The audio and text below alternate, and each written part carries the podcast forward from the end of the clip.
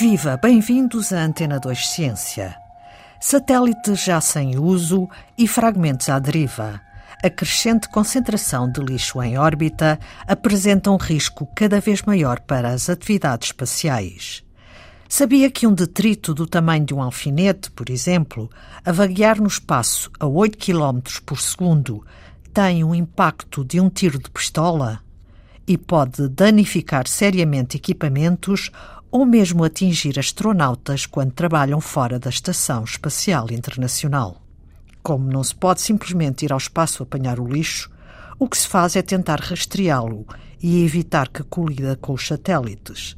No último episódio de Antena 2 Ciência, disponível em podcast, ficamos a conhecer um projeto de criação de um equipamento constituído por mini-computadores com câmaras de baixo custo para detectar esse lixo espacial. É um projeto orientado por Nuno Peixinho, investigador do Departamento de Física e do Instituto de Astrofísica e Ciências do Espaço da Universidade de Coimbra, e que hoje nos faz um ponto da situação sobre o lixo no espaço. Nós já temos uh, alguns milhares de satélites que estão em órbita e estão desativados, e portanto, para todos os efeitos, são lixo. E então uh, temos de saber sempre onde é, que, onde é que eles estão. E depois temos os bocados de lixo de, uh, que são sempre peças, eh, fragmentos, pequenas coisas que se soltam uh, de, de, todas as missões espaciais que, que mandamos uh, lá para cima. Isto, uh, portanto, nos anos 60 começámos a ir ao espaço e a partir desse momento também começámos a deixar lá lixo.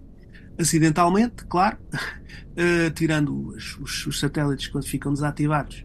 Pronto, não era um acidente que eles lá fiquem, mas acidentalmente acabamos sempre por, por, por deixar lixo e como temos vindo a aumentar muito o número de lançamentos de satélites para o espaço, muito graças a esta, esta chamada nova, nova economia uh, do espaço, que, uh, que as, as, os satélites nas órbitas baixas, costuma-se chamar LEO, os satélites LEO, muitos deles são até satélites uh, cúbicos pequenininhos, chamados os CubeSats, que parecem um pacote de leite, na verdade, são satélites muito pequenos, começa a ser muito acessível, quer para empresas, quer, quer, quer para, para os próprios Estados, lançar uh, satélites para essas órbitas mais baixas, que estou a falar são órbitas entre os 200 km e os 2000 km acima da Terra. Essas órbitas uh, mais baixas são muito apetecíveis por então por estes pois. satélites. Uh, só para dar o, o, exemplo, a Starlink, aquela empresa Starlink do, do Elon Musk, tem mais de 5 mil satélites em órbita e o plano é terem 42 mil. Portanto, estamos a ver, em num espaço de alguns anos, teremos só de uma empresa uh, mais de 40 mil uh, satélites em órbita. Ora, uh, esse é um número enormíssimo.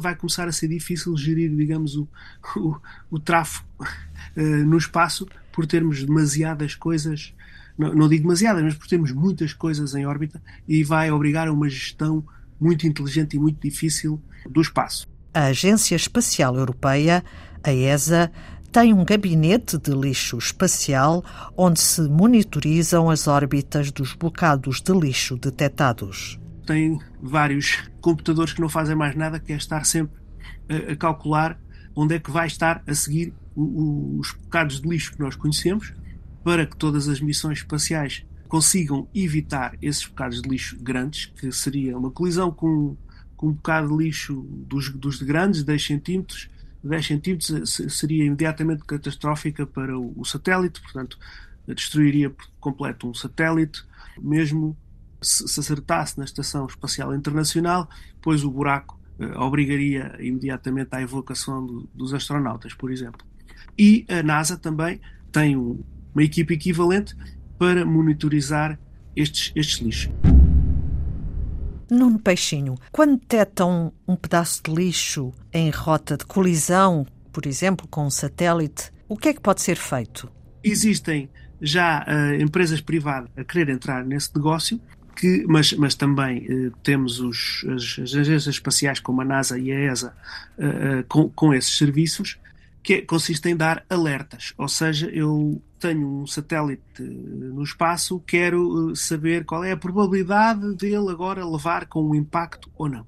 e vou ter que pagar um serviço que me vai estar sempre a dizer qual é a probabilidade de levar uh, um impacto ou não e até me obrigar a decidir se é melhor mexer o satélite uh, 10 km para evitar aquela colisão. colisão ou se quer correr risco e deixar passar perto. Só para termos uma ideia, por exemplo, a Estação Espacial Internacional, que está a cerca de 400 km de altitude em órbita, ela faz uh, uma a duas manobras por ano, sempre, para evitar lixo espacial. Portanto, há, alertas, sabem que vão passar demasiado perto de um bocado de lixo grande, então os, os astronautas e os cosmonautas têm que ir todos para um módulo de segurança, enquanto que a estação vai fazer a manobra de, de, de, se mover para uma zona mais segura e tudo isso faz perder sempre várias horas, que obriga todos os astronautas a ficarem parados no módulo de segurança e não só implica parar tudo o que se está a fazer na, na estação, como implica queimar combustível para mexer a estação e nós esquecemos que custa cerca de 15 mil dólares mandar um quilo para o espaço. Portanto, cada vez que temos que mandar um quilo de combustível, um quilo de qualquer coisa lá para cima, é, é só juntar 15 mil dólares e, portanto, cada vez que têm que queimar um quilo de combustível para fazer um movimento, já queimaram 15 mil dólares e vão ter que eh, reabastecer com mais combustível. Portanto, evidentemente querem evitar ao máximo eh, mexer na estação, eh, já que ela até já tem que ir corrigindo a sua altitude, porque devagarinho, devagarinho ela vai sempre baixando a pouco e pouco. Já agora, o, o lixo não ficará em órbita para sempre, ou seja, naturalmente, com o tempo, todo o lixo que está em órbita à volta da Terra, ou quase todo, na verdade, não é todo, mas a maior parte do lixo que está em órbita à volta da Terra, ele acabará, acabará por cair na Terra, incinera-se na, na, atmosfera como, como uma estrela cadente. Uh, só que leva vários anos. E, portanto, como leva vários anos a cair. São anos uh, de, de, de grande atenção que se tem que ter mas eh, como estamos a aumentar muito rapidamente a quantidade de lixo, eh, muito maior do que a capacidade do tempo a que ele leva a cair, então temos de o rastrear e temos de saber onde está. E existe também outros projetos que consiste já em eh, equipar os novos satélites com mecanismos para que eles caiam mais depressa quando deixam de estar ativos. Por exemplo, tenho um satélite que, que é para trabalhar durante 20 anos. Pronto, chegou ao fim da sua vida, eu não quero que ele fique lá mais 20 ou 30 anos em órbita a atrapalhar. Eu queria que ele descesse depressa. E então existem vários, vários projetos, desde fazê-lo depois inchar numa bola de espuma como se fosse esferovite, que, que, o faz com que ele caia mais depressa, desde largar uma espécie de um, de um paraquedas eh, que, que, também acaba por fazer com que ele caia mais depressa. Enfim, depois existem vários eh, trabalhos para tentar fazer com que eles reentrem na, na atmosfera e depois incineram-se todos na atmosfera eh, mais depressa, mas eh, temos sempre o problema que são muitos, estamos a aumentar a quantidade muito rapidamente e, portanto, obriga-nos a fazer uma gestão muito inteligente de todo o tráfego temos lá em cima e do inevitável lixo que acabamos por sempre por fazer e que se torna muito perigoso. O lixo que vai aumentando no espaço e o trabalho dos cientistas para evitar colisões com os numerosos equipamentos que lá orbitam. Um ponto da situação feito pelo astrofísico Nuno Peixinho. E é tudo por hoje em Antena 2 Ciência, também disponível em podcast. Voltamos na próxima segunda-feira. Passe uma boa semana.